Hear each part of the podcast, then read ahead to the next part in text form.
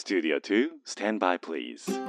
Discovering fine artists from all over Japan. The best variety of the music of tomorrow. 近未来追求型音楽バラエティ DJ のビーズ東京ライブ DJ のビーズ東京ライブメインパーソナリティの DJ のビーですこの番組は確かな音楽性を持ったインディペンデントアーティストに DJ の B 自らが出演交渉し明日の日本の音楽シーンを描き出す近未来追求型音楽バラエティですアーティストの人間性に迫る打ち合わせなしのトークとファン目線の選曲でお届けをしてまいります。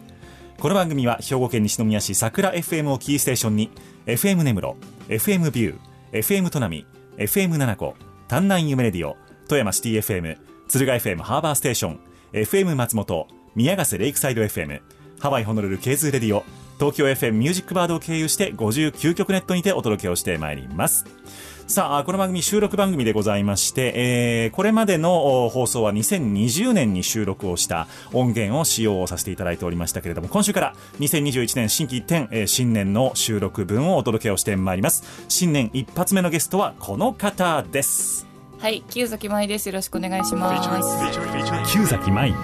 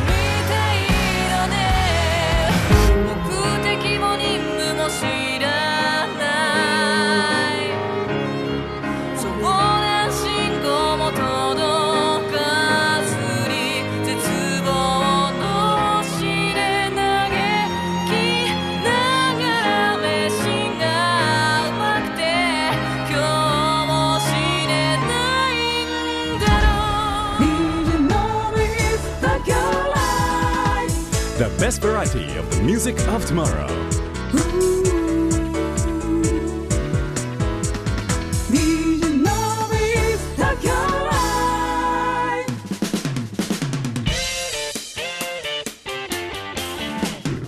DJ のビース東京ライブへようこそ。今日のゲスト旧崎舞さんです。お久しぶりでございます。よろしくお願いいたします。よろしくお願いします。あれ前いつ頃でしたっけ？去年の去年のね、冬、春になりかけの冬くらいだったんで。そうですね、まあほぼ1年ぶりぐらいですよね、はい。えーにお会いをいたしましてその後確か緊急事態宣言とかがあってそうですね。はい。いろいろあって、えーまたさらに冬場にもまたいろいろあって旧崎さん的には。そうなんですよ。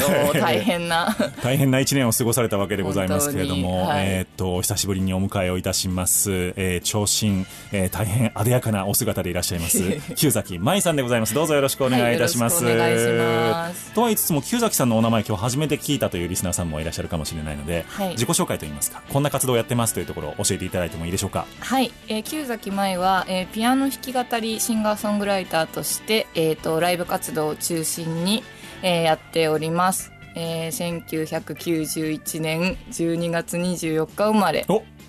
この間誕生日でしたね。はいおめでとうございます。ありがとうございますえ、じゃあ、30、あ、29あそう歳。29になりました、創業29周年を迎え、うん。えー好きな食べ物はラーメンうん。好きなタイプは焼き鳥塩派の人です僕ですね、まさに。いたすごい身近に目の前にいた まあ結構っていうか、どの男性でも絶対言いますよね。僕ですねって。言ってくれますかねタレ派でもですかタレ派でも本当はタレ派でも、はいはいはい。私が塩が好きって言ったらちゃんと僕塩派ですって言ってくれるんですそのために塩好きになると思いますよ。むしろ。ありがとうございますはい。なるほど。はい、えー、木崎舞さんでございます、はいどうぞよろしくお願いいたします。よろしくお願いしますえーそっかそっか。え、塩、ずっと塩なんですか？焼き鳥は。焼き鳥塩ですねあでもはい。本当の塩派の人に怒られるかもしれないですけどつくねはタレがいいです、あー、なるほど。レバーとかもあ塩が良い。レバーは食べれないんですよなるほど。そうそっかそっか。うんちょっとね、癖が強かったりしますもんね。でもあレバーお好きですか？レバー大好きですす、僕。なんかやっぱりレバー好きの方にそのレバー苦手なんですよって言うとみんなその美味しいレバーを知らないからだよって言ってくださって確かにちょっと生っぽいレバーっていうか、はいは食べれる。あのパッサパサのレバーは食べれない。ああなるほどなるほど。そうですよね、うん。あの塩とごま油のタレみたいなやつが美最高味しいですよね。ねはい。えそういう意味で好きな食べ物は焼き鳥っていうことになるんですか？焼き鳥へ大好きですね。え、なんかそういうこう居酒屋飯みたいなのがとにかく好きだから、うんうんうんうん。うん、焼き鳥とか。はい。えお酒も飲む方なんですか結構？飲みますけど、はい。まあそのあんまり強くはないですのびさんのように。いや僕すごいなんか年がら年中飲んでると思われてますけど 例えば昨日とか飲んでないですしね。あ本当ですか？そんな日があるんです？三が日なのに飲まなかったです逆にね。そう逆に。みんなが飲む時に飲まないのびさんは。そうですね。なんか家にいると、はい。もう12本で十分な感じになっちゃうんですよ。お家だとあんまり飲まないってことか。そうです。外でこう人と飲んでるとか話しながら飲んでるとはい。結構、あの何杯も何杯も後で飲んじゃうんですけど、うん。だから本来的には多分ビール12本で我慢あの満足できる体質なんだろうと思います。お酒が好きっていうかこうお酒の場が好きみたいなこともありそうですね。はい。でも私も家ではもう一切飲まない。あそうなんですね、うん。じゃあそのお仕事の時とか、はい。に？あ仕事の時は飲む。ね。えー 酒を飲む仕事ですからね。そうだから、あはい。それ大丈夫ですか？あ全然大丈夫ですよ。なんかあのー 去年ツイッターを見ていましたら、もうすごくこう、えーあえてこの言葉を使いますがセクシーな写真が、えー、木崎さんのアカウントから流れてきましてですね、はい。えー網タイツをうん。履かれたスラッと長い 足をですねこう強調した写真だったんですけども、はい。なんかそういうお仕事をされてるっていう感じなんですね。あそうバニーガール 職業バニーガールそうバニーガールのはい。女の子がいるあの飲み屋ですねなんか。なるほどなるほど、はい。それはバー的な感じのところですか？まあそうですね。あのまあその分類的には結構ガールズバーとキャバクラの間みたいな感じですかね、位置づけ的には。はいはいはい。で働いてて、はい。まあ、結構長いんですよ。もうその店は3年以上いるんですけあどそうなんですね。はい。まあでも私その歌、まあ、一応歌が本職ですんで、はい。あのライブの前日はやっぱり入れないようにしてて、うん。その仕事を、はいはいはい。お酒飲むとね喉むくんじゃうんですよ私。いやそうだあの変える人多いですよね声が。そうですね、うん。うん。だから絶対入れないようにしてるんで、そうするとやっぱりライブがこう頻繁に入っちゃうと全然出勤できなくなったりするんですけど、まあそう仕事でお酒飲むからなんか飲まなくていいってなっちゃうかも逆に。あなる普通ほどね。にしている時は。そうかもしれないですね。はいじゃあでもコロナ禍では大変だったんじゃないですかお仕事の方も。そうですね大変でした。どっちも どっちもこうなんだろうなコロナ禍ね。になってからこういろいろ言われる仕事っていうかライブハウスもそうだしあのその、まあ、夜の街ってやつそうですすようん。ね、もうそうだからでも私にとってはこうどちらも大事な場所なんで、守ええ。守りたいなって思ってる場所だから、まあ、結構こう世の言われっぷりにすごい胸を痛めた1年でしたね、ダブルパンチでしたね。そうですね。だからその夜のお店って、まあ確かにちょっと,、えー、と節操がないお店もあるのかもしれませんけれども、ね。一部には、はい。そうは言ってもあの、ね、節度を守ってお酒をたんちゃんと提供している店もたくさんはい。あって、ライブハウスも同じですよね、はい。そういう意味では音楽を静かに楽しみに来る人もたくさんいて、まあ、一人で来て黙って音楽を聴いてる人がほとんどっていうところも結構そうですね。多分久崎さんが出られるようなところはそういうところだと思うので、ん本当におっしゃる通りです。そういう意味ではなんかあの一括りにされるのなっていうのは僕も同じ思いはやっぱりはい。ありましたけれども、はい。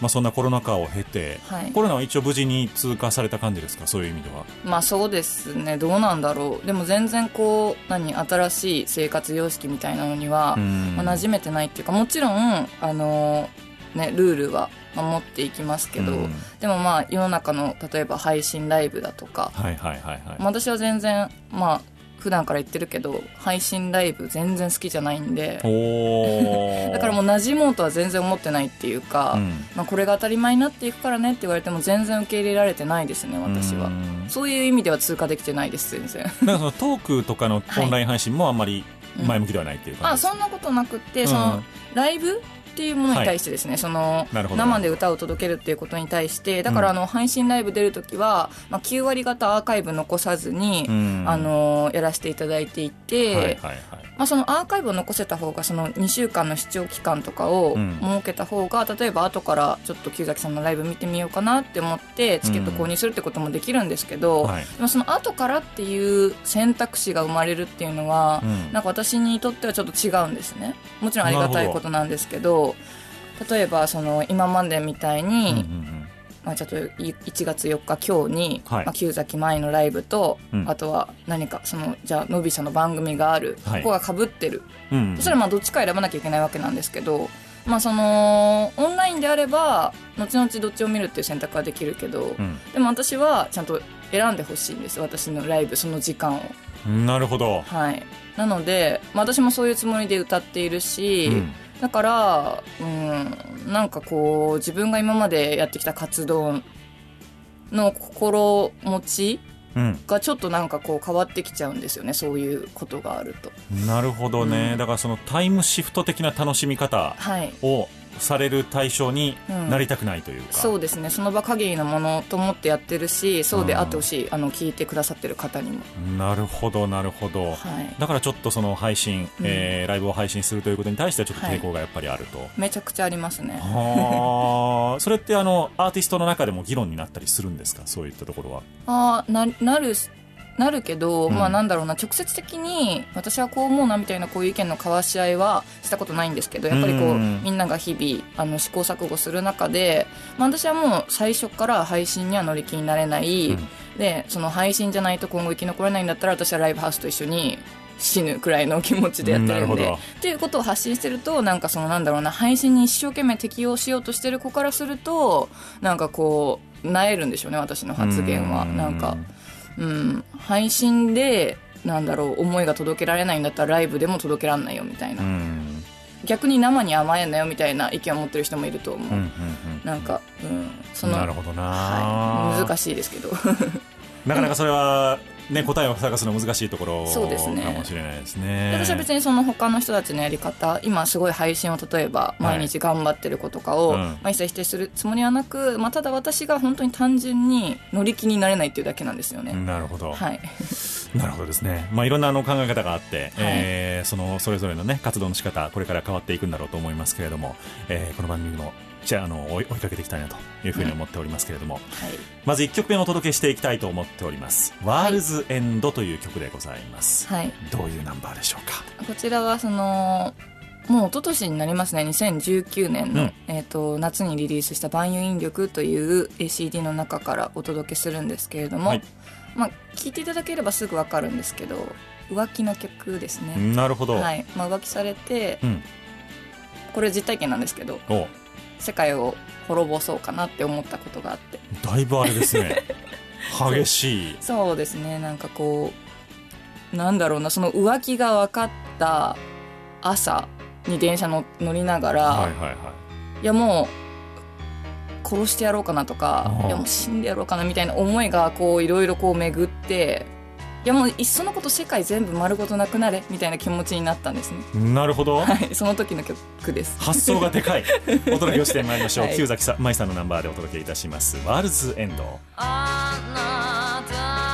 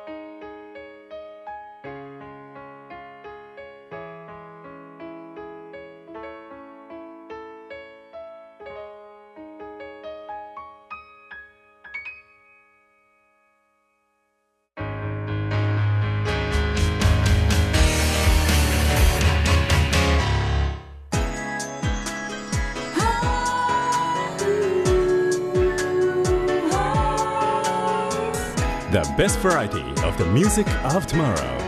DJ Noise Tokyo Live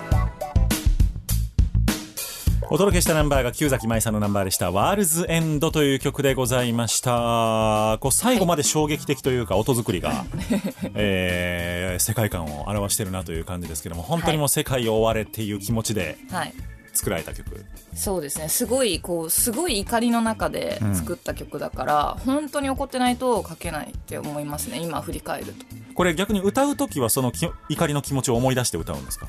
ああ思い出しますね。しかも不思議なことに、はい。そのこの曲を書いたのとレコーディングするのに2年間くらい空いてるんですけどこの曲をレコーディングした時に、うん。もう別の相手なんですけど、うはい。別の相手もなんかこう他の女を匂わす、うわー。うん、あれこれがあってだからその人に向けた怒りで歌えた。今はどどうなの？大丈夫ですか？今ですか、うん。あ今なんもない。なんもない。そう。この半年なんもなかったですなんもあの浮気されることもなく。そうもうない異性関係がない。あない？はい。あそうか。そう。まあだからこういう中ですからねごい穏やかな半年でしたよ。なるほどなるほど。はい。それでも一応この曲はうん。歌える、あえて歌わない？あ歌える。あでもこの間そのあんまり歌わないんですよ、その一人じゃ演奏はあんまりしなくって、うんバンドでライブする時とかあサポートいる時しか歌わないからこの間し1年ぶりに歌いましたねそのワンマンライブで。あなるほど。はい。えー感情の激しい、そういうことがも元になってできる曲が多いんですよね多分。そうですね。それが大半っていうか逆にこうんう幸せだったり穏やかな気持ちでは曲を旧崎舞としては書かないですね。なんかあんまりこう、まあ僕そんなに何回も何回も会ったわけじゃないですけど、旧崎さんがこう激しい感情をあらわにしてるって見たことないんですけど、普段はないんですよ。見ます？見ます？え、何をしたらいいんですか？浮気したらいいんですか僕？だ今もうあれすれちゃったから私そう。浮すれちゃった。からあんまり浮気じゃそんな乱れない。何で今だったらかき乱される感じですか？なんだろうな、ね、逆に私もそれを思ってて、はい。なんかこう激しい怒りみたいにどうしたら今到達できるだろうなっていう。うん。今なんかしょんぼりしちゃいますよね普通に。怒るってやっぱ疲れません、そうですうね。ん、だから体力ないと怒れないなって思って、うんうんうんううん。んどうしたら怒れますかね。いやなんか僕もそのあんまり怒るとかってないんですよね、はい。そういえば最近。だからなんかどういう感情で旧崎さんはねあのうん。怒るんだろうみたいなところがちょっと興味ある感じなんですよ。それはのびーさんははい。怒らないようにしてるんですか、それとも怒る出来事がないんでしょうか？えー怒る出来事はたくさんあるんですけど、はい。えっ、と爆発させないようにしてるのかな無意識に。まあそうですよね。うん。なんかあんまりこう多分僕損得でものを考える人間なので結構、はい。だからあんまり得がないなって思ってぐっと最後ではい。踏みとどまって、うん。でもなんか冷たい対応をするようになりますねそうやってあの、うんうんうん。そういう感情を抱いてる相手に対しては。はい。うん。で本当に損得はない。怒らない方が絶対いいし怒るの疲れるし、うん。でもこう結構今までの人生思い返すとやっぱり私すごい怒りに振り回されてきたから、うん。なんかまあその怒りで失敗したこととかももちろんあってでも結局この「ワールズエンド」って曲もそうだけど、うん。まあ旧崎舞っていう、ね、音楽で怒りを曲にしてそれで取り返してるんですよね私は、そういうつもりで書いてますねまあ、それでこうバランスを取っているっていうあ本当にそうですね。感覚ですかね。だからもう取れるようになっちゃったのかなもしかしたら。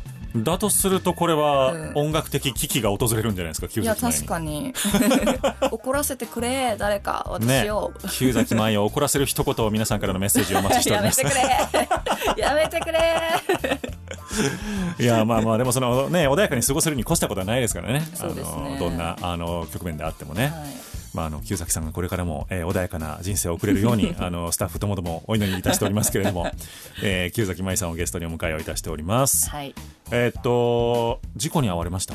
あそうですね。まあ大丈夫ですうんあ全然大丈夫、と言ってもなんか私も結構書き方が悪かったんですが単独事故なんですね。何をしたんですか？いやそれがなんか散財しに行ってくるってツイートした直後に そう落差がすごいの。事故に遭いましたみたいな事故っていうかあの怪我をしましたみたいな感じだったんで。そう。あのー記憶なくって。えそんなに？そうだからこれがまあ2つ選択肢 選択肢じゃないやその、はいあるんですけど、はい。まあ気を失って倒れたのかそれともまあ、転んだ拍子に頭ガンって打って記憶が飛んだのか分かんないけど、まあ、おそらくやっぱり顔から倒れてるんで記憶失ったんだと思う。記憶じゃない気絶したんだと思何かに当たられたとかじゃなくて？うない。普通にほ歩く道で。え自分でパタンと倒れて？そうなんですへえなんか予兆はあったんですか？ちょっと具合悪いなないない何にもないです。だから貧血とかだったら、まあ、うんふらーってクラーってするじゃないですか。ね。そういうのも一切ないです。怖っ。怖いっすよね。だから最近もう普通に外歩くたびそのこと思い出しちゃっては怖い。あ えででもお顔に随分そうなんですよ。ね傷を負われて今ははい。見る限りはそんなに。まあそう、まあ、傷はあの完治してないっていうか傷跡ちょっと残ってるんですけど、はい。まあ化粧でなんとか隠せるくらいにははいはいはいはい。落ち着いたんですが、まあでも前歯を失ったので。なんか歯を変え 変えられたんですね？そう今仮歯なんですけど、はいはいはい。うん、54万円。うわーしますね本当に最後の最後にそう2020年の。標準治療以外のあのねそう。歯の治療ってめちゃめちゃするんですよそうねなんですよ。でも前歯を失って以来結構いろんな人が「いや僕もあの差し歯です」とか打ち明けてこうカミングアウトしてくれるようになってあ意外とみんな差し歯なんだなって思って 差し歯コミュニティが。差し歯コミュニティが結構ある。3人に1人くらいは結構歯を失って生きているみたい。あそうなんですそう。ねでも全然気づかないから気づかないですね。そうあしし自然なんだなって思って。まあでも本当まあそこまで分かんないですからねなんか、な何かが変わるわけではないんでしよく見ても分かんないですよね多分そういうのって。まあ多分そうですね。ね。まあそういうふうにもちろん作られてるんだと思いますけど。はい。そうだからあそうですか差し歯にな,、なるこれから。今もう仮歯で、はい。あのもともとあった歯は削られてあら。っていう状態ね、まあ、で、まあ、せっかくな機会だからちょっと歯並びも良くしてっうん。ていう感じででもあと1ヶ月くらいはこの仮歯で過ごさなきゃいけないんですよね、うん。だから本物の差し歯じゃないんですけど早くね。噛み心地とかはどうなんですか？あだから前歯で今物噛めなくて。あじゃあきゅうり丸かじりとかできないですね。できない。ああきゅうり丸丸かじりたい。でもなんならそのハンバーガーとかの柔らかいものも私怖いから食べなくて。あそっか。だからもうちっちゃくして奥歯で噛むっていうようにしてまああそっかそっか。じゃあ本当に切ってすねはい。奥にもうそ入る状態でないとなかなか怖くて食べれない、ですね。だからお餅もほらああそうです。ね。ねちょねちょするから。そっかそっか。おじゃあ お正月おせちも食べおせちは食べたか。お食べてない。食べてない？食べてないです。お餅もおせちも食べられず。食べてない。でもおぞなんか最近お鍋がね、ブームみたいで。そう本当にうん毎日食べてますね鍋。なんで鍋なんですか？手軽だから、まあ、そうだしまあもともと好きなんですよ鍋が。うんうんうん。でしかもあの私最近ここ1年くらいすごい美容に気を使うようになってそうだからまあヘルシーだし。お野菜ね。そうそうそう。う、ん。いいなって思ってあと考えるのがめんどくさいんですよ。ほうほうほう何食べようかなみたいな。で常に鍋をストックしておくことでその考えるっていう手間も省けるんでめちゃくちゃいいですね、もう3ヶ月くらいずっと鍋食べてる。何鍋なんですか？えっと昆布。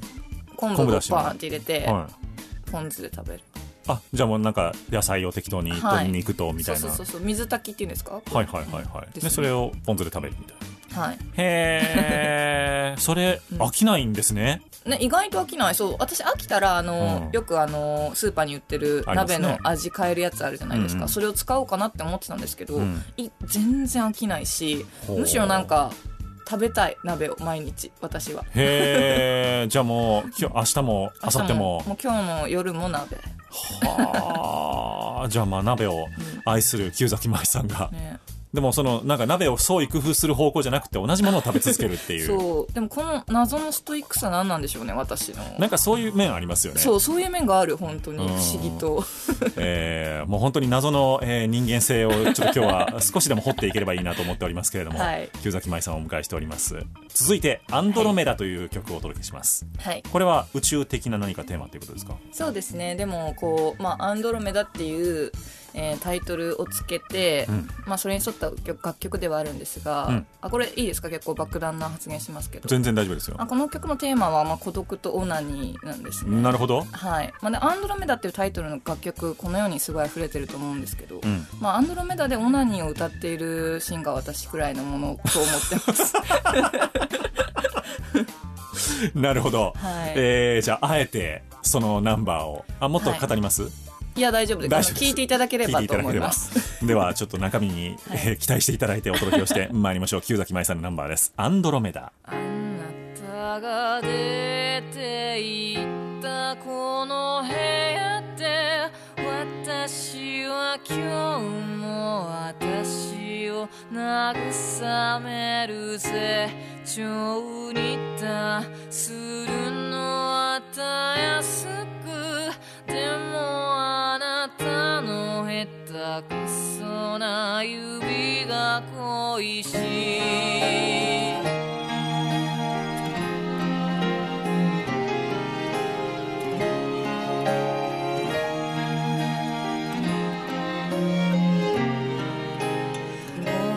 女のせいに果て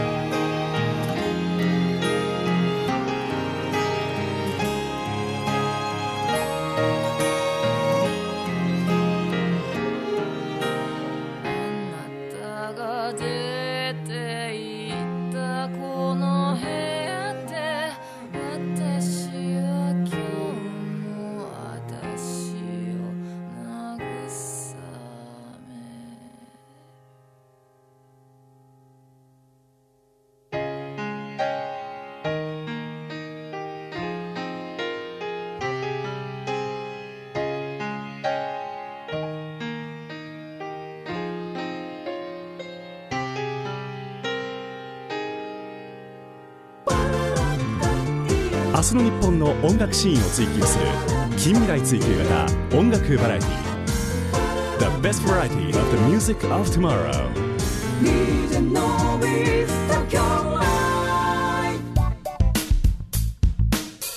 お届けをしたナンバーが旧崎舞さんで「アンドロメダ」という曲でございました。はいありがとうございます。テーマから想像するよりもはるかに、えーなんて言うんでしょうバラードというか そう多分どんなエロいの来るかなって思わせて、結構ちゃんと真面目な楽曲ですなんかむしろちょっともうちょっと激しいの来るかなと思ったらああそう、ね、もうこの泣けるバラードですよね。いやー、もういろんな、あのー世界が広がっておりますね。今日は、あのー本当に、えー面白いトークが聞けているんではないかと思いますけれども、飽きないんですよね、旧崎さんのツイッターを見ていると。だ そうですか。から、あのーね、怪我された直後とか、あのーなんていうんですか、その傷をちょっとアップされていたりとか。そうそう。もう見せたくてしょうがないその傷を。だからまあ変な話ねその男性女性っていうのはあれですけど女性がねその顔に怪我をして、うん。積極的に見せたいと思わないだろうっていう 勝手な思い込みがやっぱりあったので、結構衝撃でしたね。見せたくてしょうがない。あでも、うん。ツイッターに載せたのは、うん。まあ、一応結構表現柔らかめにはいなっているる写真なんですね、はあ。なんかその暗暗がりで撮ったから、あはいはい。もうはい実際もっと結構ハードに負傷してたんですけど、はあちょっと後で見せますね個人いや大丈夫です。なんでですか？見てくださいよ。はい。全部見ます。そへういやでもお怪我なさったことありますか結構大きめの怪我えっとはい怪我いやな擦り傷程度ですね事故とかもなく事故とかもなくもう本当最近最大のやつはあの引っ越しの段ボールを開封するときにカッターで指を切ったっていうぐらいててててはいそうかでも私も思い返したら骨折とかはなくて、はいうん、意外と顔を怪我すること今までの人生で多かったですねあらなんででしょうねそんなに美しいのにうんうんとか言ってあれですよ。神様の妬みですよ。ああそうですか。な なんでそのテンション低いの？ええこと言うたのに。響いてない。全然響いてない。そうですか。でも本当に、はい。え見せたいっていう感情はなんか面白いですねそういう意味では。そうすごい見せた今も見せたいもんだって。えー。これあの皆さんにはあの今こう音声のみお届けしているので、ちょっと見せられないのが悔しい。そうですか。だからもっと多分この先まあなないといいですけど、ね。大怪我をした時はもうまた危機として自撮りをしやめても。ツイッターに事故なうみたいな。事故。ツイートしちゃう。まあ正しいツイッターの使い方かもしれないですけどねそれは。はい。へえなるほど。やっぱりちょっとあのー一般的な価値観とはちょっと ちょっと違っている。えみんなちやっぱ違うのかな？そうなんか結構怪我なさる方とか事故に遭いましたとか病気しましたみたいな方はなんか結構沈黙されるじゃないですか SNS とかで、はいはいはい。どうしてって思う？なんかえ私はもうは喋りたくてたまらないみたいな。えむしろそれ人が、はい。えっとはいはい。怪我してるのとか、うん。あのー病院で入院してるのとかって見たいですか、い。や見たくないかもあそうなんですね。いや見たいもんだと思いました。だから見たいから自分も見せたいんだ。言われてみれば例えばノビーさんとかそのはいはいはい。知ってる方だったらはい。胸が痛いので見たくないかも、ああだからその結構なんかグロテスクなのが無理とかじゃなくて普通に知ってる人がこう負傷してる姿を見るのは胸が痛むかもって思って今ちょっと反省してます。ね、言われてみればそうかもそうですね。まあそうあのーまあ僕的にはこう、はいグロテスクなところうんが苦手な人もいるだろうと思ううん。ので多分自粛するだろうなって。多分僕はそう想像するんですけど自分だったら。はい、どうなんでしょうね。でも実際。うん安心させるためにはやっぱりこううん。見せるべきところもあるのかなっ あて逆に？あでもそうそうそう。こう私の心がすごい元気なのは皆さんに伝わったと思うんですよ、ね、いやすごい、うん。はしゃいでたんですむしろなんか楽しそうやんって思いながら。そうおっしゃる通り、だからあんまりねこういうの話したがらない人もやっぱりいるので、ああの表に出る方の中では。そっか、そういう意味では面白いなって思いながら見てました。うん、まああんまりないですからねその確かに。こういう経験できることが。ああじゃあもう経験ができたと思ったらよっしゃーってなった感じ。え思い返すと辛かったですけどやっぱり痛いし、そうですよね。その怪我が治るまでは今はなんかもう大体落ち着いてるから大丈夫だけどやっぱり傷残るんじゃないかみたいな不安でうん。悲しくなったりもしたんですけど、うん。うんあとこう顔をバシャバシャ洗えないので私その美容に気を使ってる身としてはかちゃんとスキンケアできないことがストレスだったりとはいかしましたけどまあでも言うて別にそこまで落ち込んだってことはないですね。うーんうんなんかウケるみたいな。草っつって。旧崎舞さんは逸材でございます。えーお届けをしております DJ のビース東京ライブ。えーっと2月にはい。旧崎さんのライブがはい。ワンマンライブですね、そうです、えー板橋のファイトで決定をいたしております。10日、はい。バレンタインイブイブ。あ確かに今年はバレンタインどうなんのかな？あるのかな、ねでもクリスマスはあったからな。バレンタイン中止ってなんないかもしれないけど、うん。でも去年はギリギリバレンタインはなんかねまだ通常運転だそうですったじゃないですか。ね。ざわざわし始めた頃でしたから、ね、し始めた頃ですよね。うん。そう。だからそういう意味で初コロナ禍初のバレンタイン、うん。イブイブになりますけれども確かに。どんなライブでございますでしょうかは。はい、えーこの日はですねちょっとあのなんだろうな旧崎前の活動の本筋とはちょっと違うっていうか私いつもこういう言い方してるんですけど、うん。フィギュアスケートで言ったらエキシビションみたいな本戦ではないっていう感じなんですけど、うん。あのーピアノ弾き語りとして、まあ、ピアノを弾きながら歌うライブをいつもしてるんですけど、この日はちょっと実験的な感じでピアノを弾かずに歌に専念する一日にしようと思いおなるほど。はい、えっとピアニストのレイミさんという方ピアニスト兼シンガーソングライターの方なんですけれども、はい。をお招きして、えーそうだな、まあ、歌声実験室っていうサブタイトルがあるくらいなんで、うん。まあ、自分の歌声の可能性を、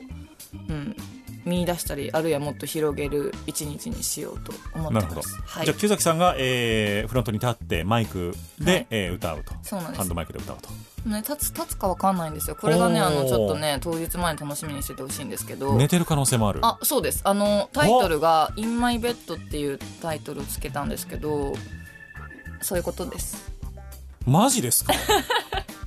そうそれは実験的ですね。実験的にちょっとやってみようかまあ、なギャグで言ったんですけどそういうことです。そうガチです。へえ何が見られるのか2月の12日。私がゴロゴロしてるところが見れるんじゃないですかね。えそれベッドを持ち込む感じですか、そう。も持ち込むかなんか？お布団敷いて。はあなんかこう私いつもこれは弾き語りのライブでもそうですけど、はい。こう自分の魂を解放したいんですね。うん。究極の目標そこなんですよ。はいなんで魂を解放するためにもうマジで家みたいな環境を作ってうん。家で歌ってるみたいな。えじゃあそういう意味では本当ガチ布団を持ち込む感じですか？そう。で寝巻きで歌おうと思ってます。え。そこまで種明かししていいんですか？あいいですよ別に。へえそれ誰かお客さん布団に入ってきたらどうするんですか？えお帰りいただきます そりゃそうですよね。はい。はい、カットしとこう。使われるんだろうな。使わない。へえんかうんいろいろ実験的ですよね。あの音響的にも多分実験的でしょうし。そうなんですよね。だからどうどう私はこうモニターすればいいんだろう転がしどこに置くんやろうとかね。うん。ね。枕代わりに転がしみたいな。あなるほどなるほど。でシーツかぶせてみたい羽織りまくるでしょう。な 大変。えーどんな舞台が展開をされるのか。もう当日の写真を楽しみにしたいですね、結構あのチケットは埋まってきてるという。埋まってます。もともと結構あの座席少なめ18席限定でやってるんですけど、残り5席になっておりますので。現時点でね、はい。えーでは2月の12日これは何曜日になりますか？金曜日ですね。金曜日ですね、はい。えーの夜板橋ファイトでございます、えーピアノを弾かない、まあ、実験的なはい。ライブということでございますので、ぜひとも、えー、木崎舞さんの世界観を体感しに行っていただければというふうに思います。はい。そして、えー続いてのナンバーでもお届けしてまいりますが1月中にはい。新譜を出される予定、そうなんですなるほど。これはね本当はこののびーさんとのこの収録の日にはとっくに出来上がってるはずだったんですけどところが。できてない。それはやっぱりあの、はい。音的にいろんなこだわりが出てきたっていう感じですか？そうですね。あとまあでも怪我したっていうのもありますね。そのレコーディングが中断されてっていうのもあるんですけど、うん。まあ、こだわり尽くして、うん。で一昨日ですねようやく歌取り終了しました。なるほど。おめでとうございます。ありがとうございます。ということでここからミックス。はい。なるほど。じゃあ12週間ということですね。そうですね。ね。今月中にはって思ってます。どんな新譜になりますか？はい、えー、木崎舞ファーストミニアルバム「えー、とメメントモリ」っていう CD を、うん。あのー2017年にリリースしたんですが、ははい。いこちらの中から3曲を抜粋して、えーとまあ、再アレンジをしで今回そのメメントモリの、うん、再レコーディング版としてではなく新しい作品としてリリースします。なるほど、はい。楽曲的にはじゃあ被るものも出てくるあもちろんんです、えーと「メメント」「鍵と穴」「愛の宿」っていうこの3曲、まあ、旧崎前の個人的な代表曲と思っているうん。楽曲3曲を、えー、と配信限定でリリースします。おなるほどなるほど、はい。これはじゃあ、えっとサブスクで聴けるかどういう感じ？そうですね。サブスク各種サブスクとあとはもう iTunes とか。iTunes とかで、はい。えーダウンロード販売もあるとそうですね。いうことですね、はい。じゃあもう今今風なリリース方法でございまして。そういうことです、えー代表曲をさらにじゃあもう、えーリミックスリマスターというはい。形でお届けをする、再再録でお届けをするとはい。いうコンセプトでございますね、えーぜひともこれはあの楽しみにしていただいてまたじゃあ詳細は、えー、と SNS とかで出てくるそうですね。イメージですはい。今月中に。まあ近日中と言って近日中に、えー 出てくるということですので、ぜひとも皆さんチェックしていただければと思っております。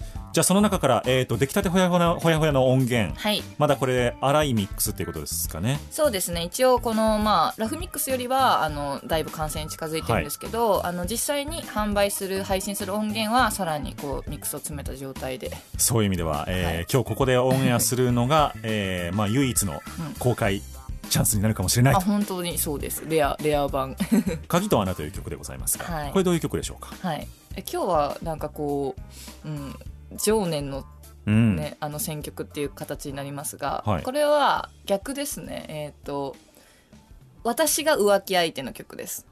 なるほど。はい。実体験。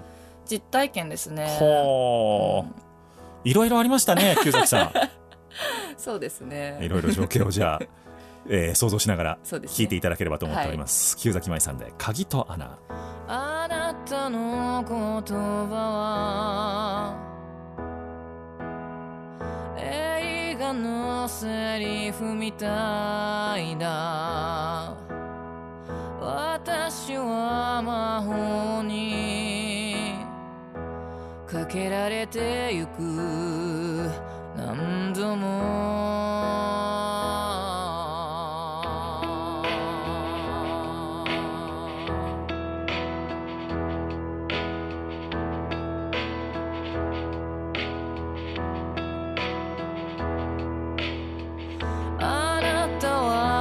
葉に。一つの鍵を仕込んで私の心の弱いところ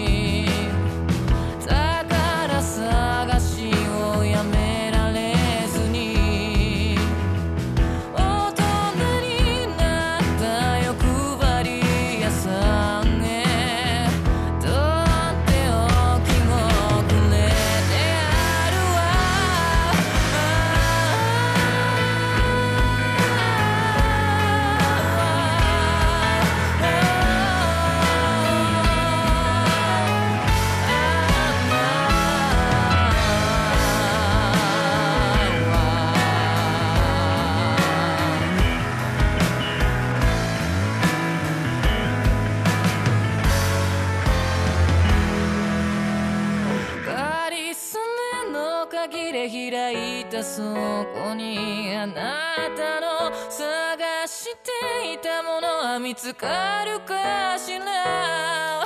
でもそうやっていくら体をまさぐっても。ごめんね。私から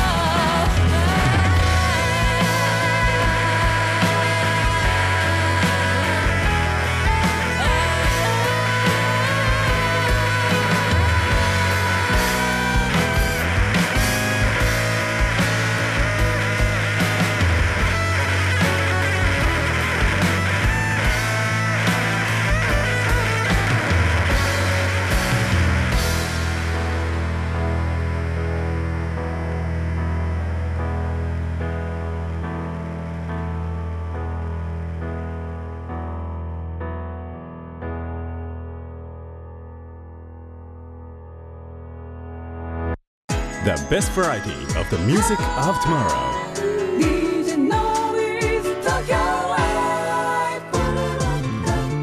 明日の日本の音楽シーンを追求する近未来追求型音楽バラエティお届けいたしましたナンバーが清崎舞さんのナンバーで「鍵と穴」という曲でございました。はいありがとうございます。骨太ロックサウンドでございました、めちゃくちゃいい音ですね。やったー。ありがとうござい大好ますきです。僕はあの洋楽ロックとかが大好きなんですけども、はい。はいそれに通ずる、あのーサウンドで。これはあえてそのロック骨太にしたっていう感じですか？そうですね。なんかズムズム。ズムズムズム？ズムズム。で今回はもうあのボーカルにもこだわりが、めちゃくちゃありますね、うん、一番その歌取り時間かけましたね。ああ、はい。それはあのもう補正とかそういうことほぼせず？そうですね。ピッチ調整はしてないです。しない全くせずと思う。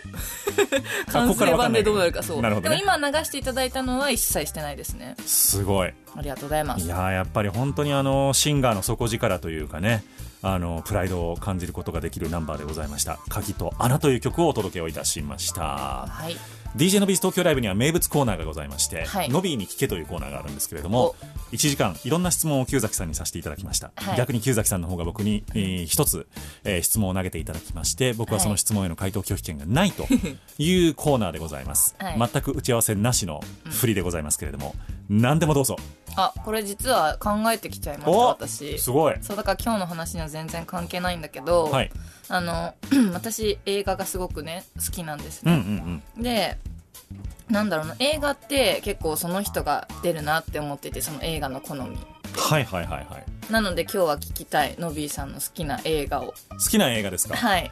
いくつか挙げていただいてもう構いません。あー何回もうん。見たいけど、うん。でもその感動を何回もやってしまうと擦り切れてしまうから、ん。あんまり見ないようにしているでも大好きな映画っていうのが、えー、とニューシネマ・パラダイスです大好ね。きです私も。と、えーその他あのもう単純にその小さい小さい頃っていうかな、はあののワクワク感を追体験できるという意味で「バック・トゥ・ザ・フューチャー」うんおーえーですね。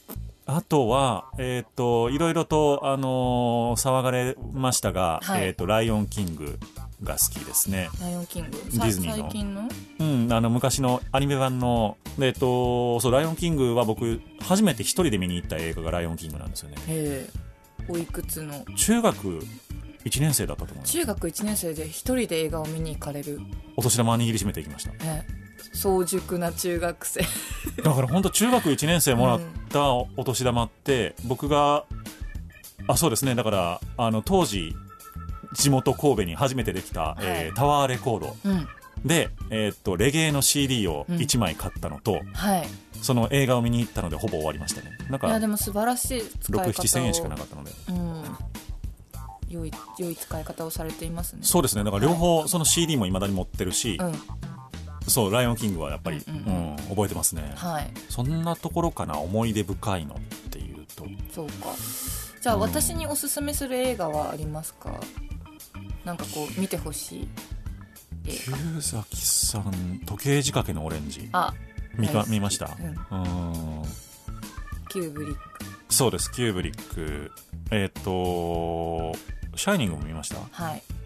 キューブリック好きなんですねじゃ大好きです。あなるほどえっ、と何だったかな。なんとかホテル？ブダペスト？ブダペストホテルかな。ああそれは見てないかも。もちろん作品は存じ上げておりますが。はい。あれはあの色の感じがなんかはい。えっ、と旧崎さんの世界観にちょっとピタッとくるかなと思ってしまうんですけどね。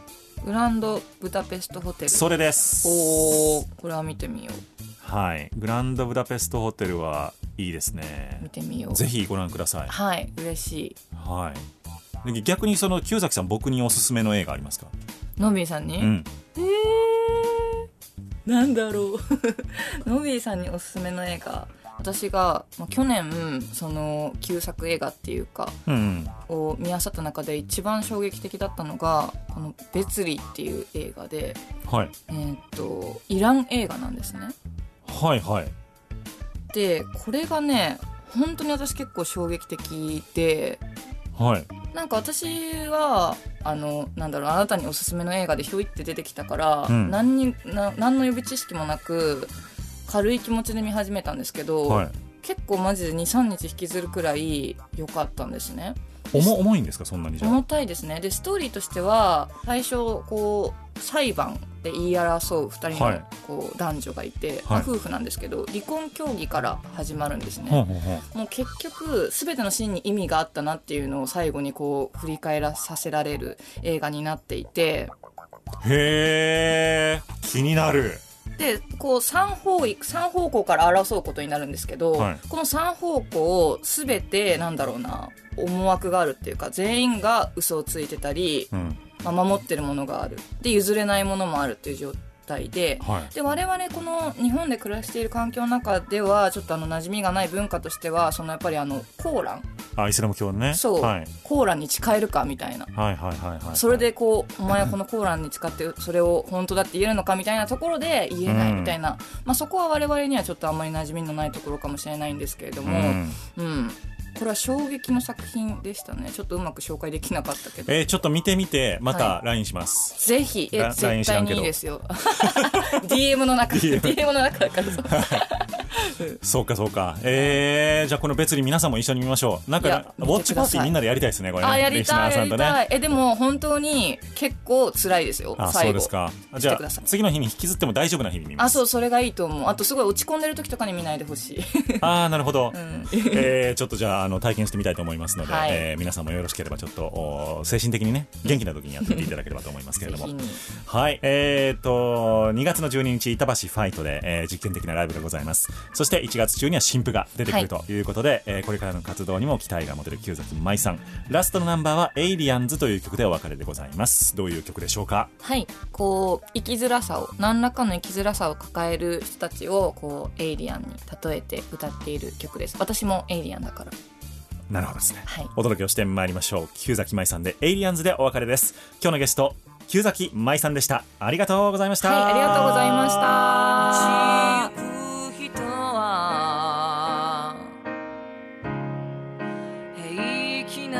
顔をして歩いているさ。うんそうはこんなにもまずいのに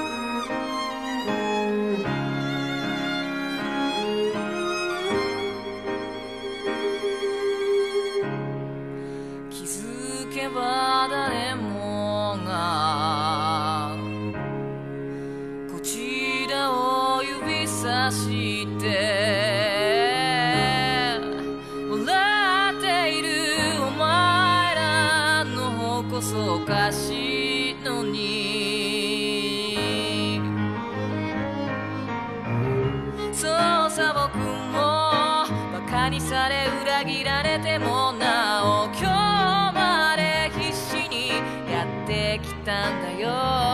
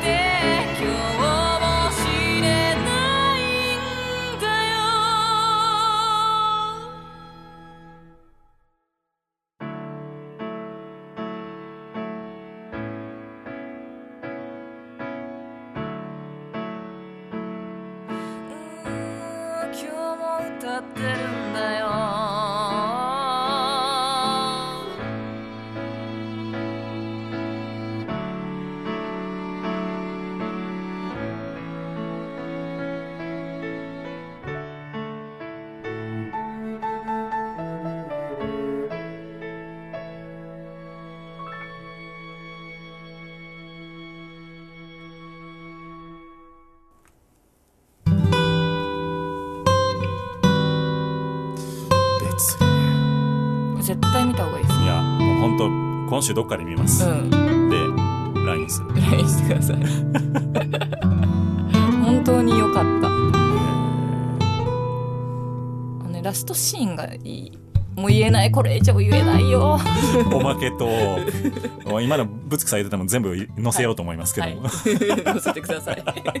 木崎舞さんありがとうございました。ありがとうございました。いやーでも映画そんな見るんですねあー見ますね。でも、うん。この1か月くらいすごい忙しくうんて、精神的にも追い詰められてたんで見えなかった。あその怪我とかですか？そうあとはそのワンマンとか制作のこととか私心いっぱいいっぱいになっちゃうと映画見れないんですよ、うんうんう、うん。んだから、まあ、これからちょっとゆっくりできそうな気配があるから。鍋でも食いながら。そう。見よねうかな。いやー。見ると見れる時にバッと見る。えなるほど、うん。じゃあもうそういうのも契約必須ですね。ネネットフリックスとかね。アマゾン本当にプライムとか。本当に。アマゾンプライムだけですか今？あと Hulu あなるほどなるほど。はい。でもそうですよね。昔で言うたらあれでしょ。うレンタルビデオ1本分2本分ではい。あんなに見れちゃうわけですいやからね。本当に素晴らしい時代です。ありがとうって感じね。えなんかもうちょっと払ってもいいぐらいえですけどね。本当本当本当月3000くらい全然払いますよね。3000でも払いますよ。払います払います、うん。なんかそれでいいのにって思いますけどね、うん。なんか英語関係者には本当に申し訳ないなと思いながら。ね。でもなんかあのオンラインでも公開っていうのも出てきましたね、そうですね。ロードショーせずにいやでも本当最近うん。私はその映画館を心配してて、そうですよね、うん、やっぱりこのままだとマジで映画館潰れると思っててその2020年に公開予定だったビッグタイトルみたいなの軒並み延期になっていて、まあ、それはあの今公開しても興行収入得れれ得れないからっていうらしいんですけども、このままだと映画館潰れるどうしようって思ってたらあの、ね、アニアニメのあの。鬼滅の刃。そう、ん、私全然知らない存じまあタイトルは知ってますけど内容は全然知らないんですが、いはいはいありがとうって思いました。まあ要するにあの桃太郎なんですけどあれは。あ鬼退治。そうですそうです。あのー 要するにっていうかまああの、はい。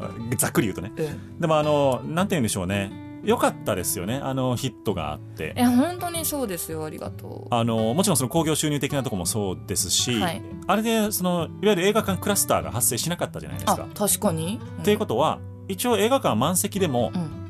比較的安全であると。なるほど。それがこう実証された実証されちゃっったわけです。しゃされちゃったって言ってされたわけなので、うんうんうんうん。なので良かったなと思い本ますね。当ですね。うん。だからちゃんと空気は入れ替えられてるし、はい。あのそんなにまあ喋るわけじゃないですから映画館、は。い。あの良かったと。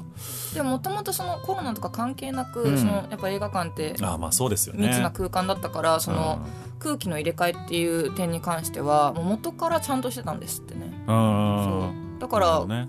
このこうなって対策を取ったわけじゃなくて多分今までの設備のまま全然このコロナ禍に対応できる企画っていうかうん。だったみたいです。え鬼滅は見に行かれたんですか？行ってないです、はあ。あのまあ、ちょこちょこそれこそアマゾンプライムで見たりはしてました、あアニメを。アニメをうんうん。見たりしてましたけど、あのあの映画見てないですね。うん。でもなんかあの友達と食事をしてたらあの、はい。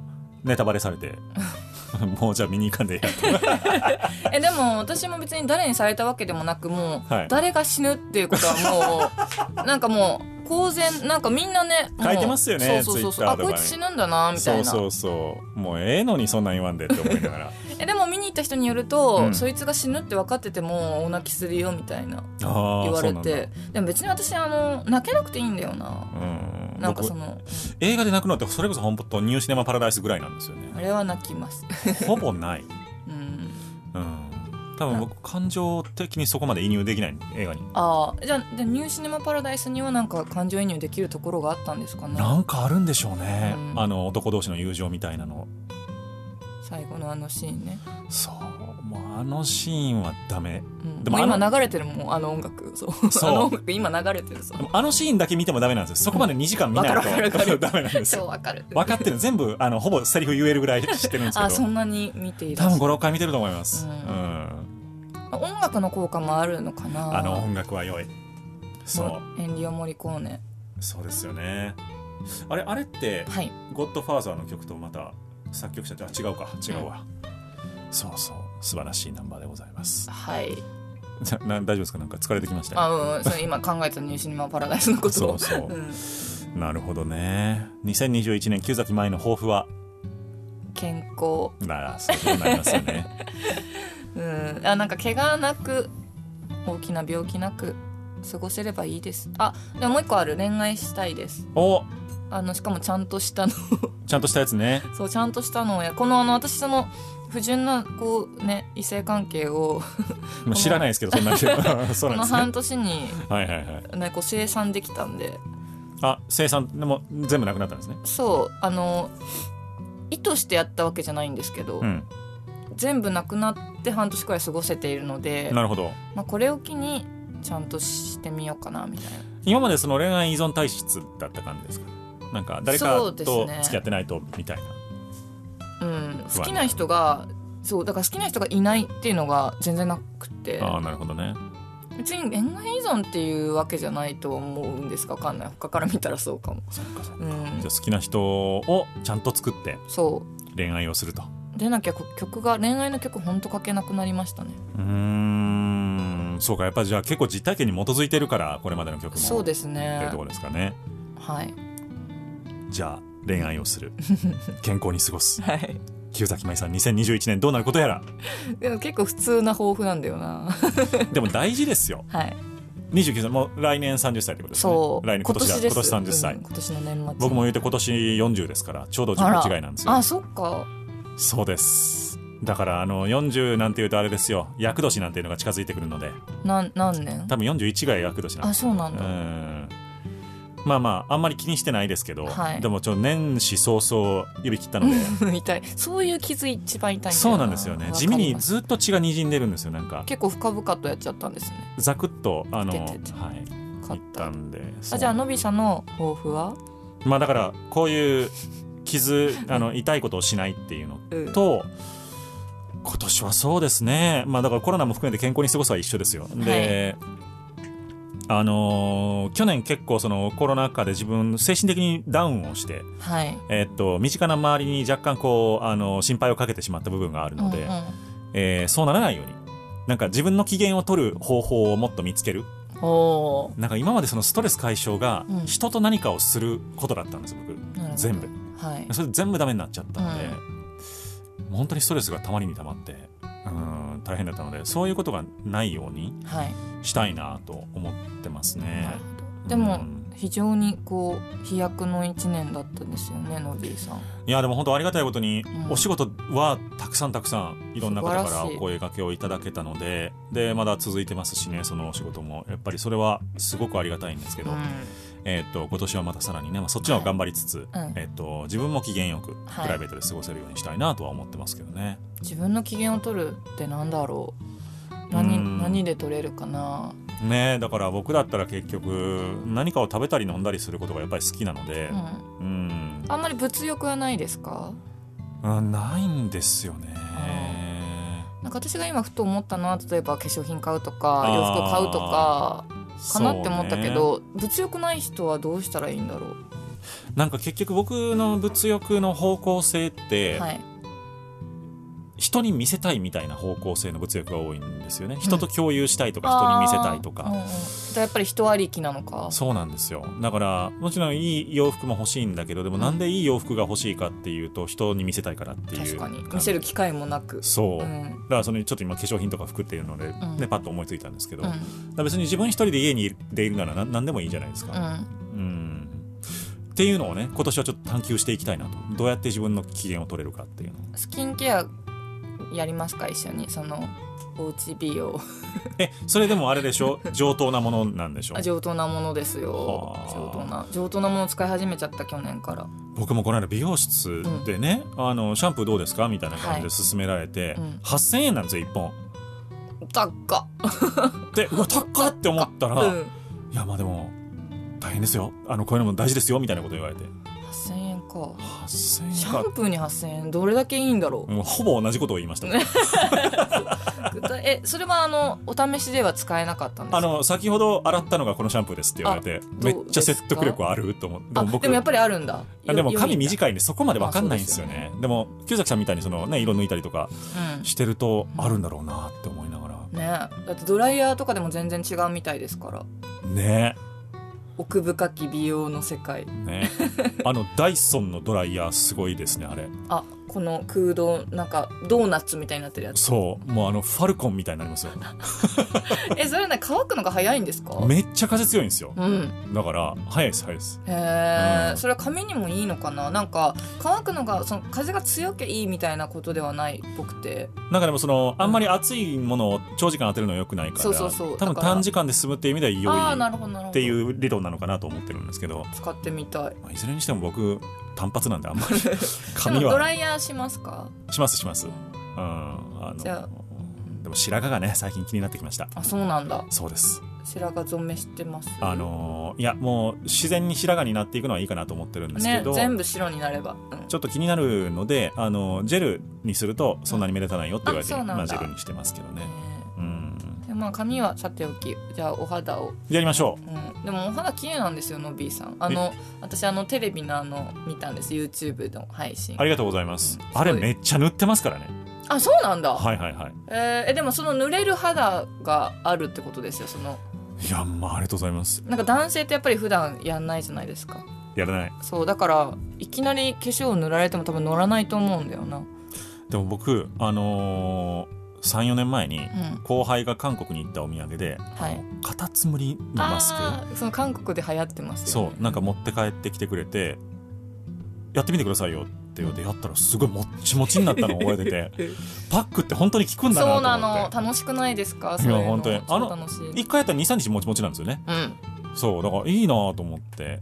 だからねちょこちょこ実はやってます。お美容仲間だった美容仲間。でも僕目の下のクマがもうずっとち小さい時からずっとあるんですよね。だから私もずっとその子供の時からとやっぱり徐々にね目立ってきますよね。だからそれはもうやりましょう。舞台上がる時とか BB クリーム塗るようにしてるんですけど。あうん。あやりましょうもやりましょう。うあれをやりましょう。何を？整形です。うわー。えそれ効くんですか？整形でうん。クマがなくなる？あ2個方法があって、うん。今こう脂肪がある場合はその脂肪を取る手術と、うん。あと脂肪が取ってこうボコってなって逆に痩せててクマが目立ってる人はそこに脂肪を入れるっていう手術が2つある。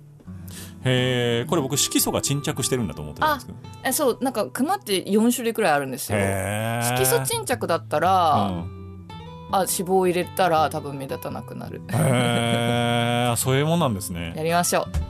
あごめんなさい切っちゃった。そんなにうん。おお高いんでしょ？でも。お高い。40万くらいするんじゃないです40か万？もっとするかも。へ奥深き美容の世界。えなんか お金の使い道って果てしないですね。いや本当に、まあ本当に地獄の沙汰も金次第と言いますけれども。本当にはい。いろんなことがお金で解決できる世の中になってきたんですよね。そういう意味では。いい意味ではそうですね。ね。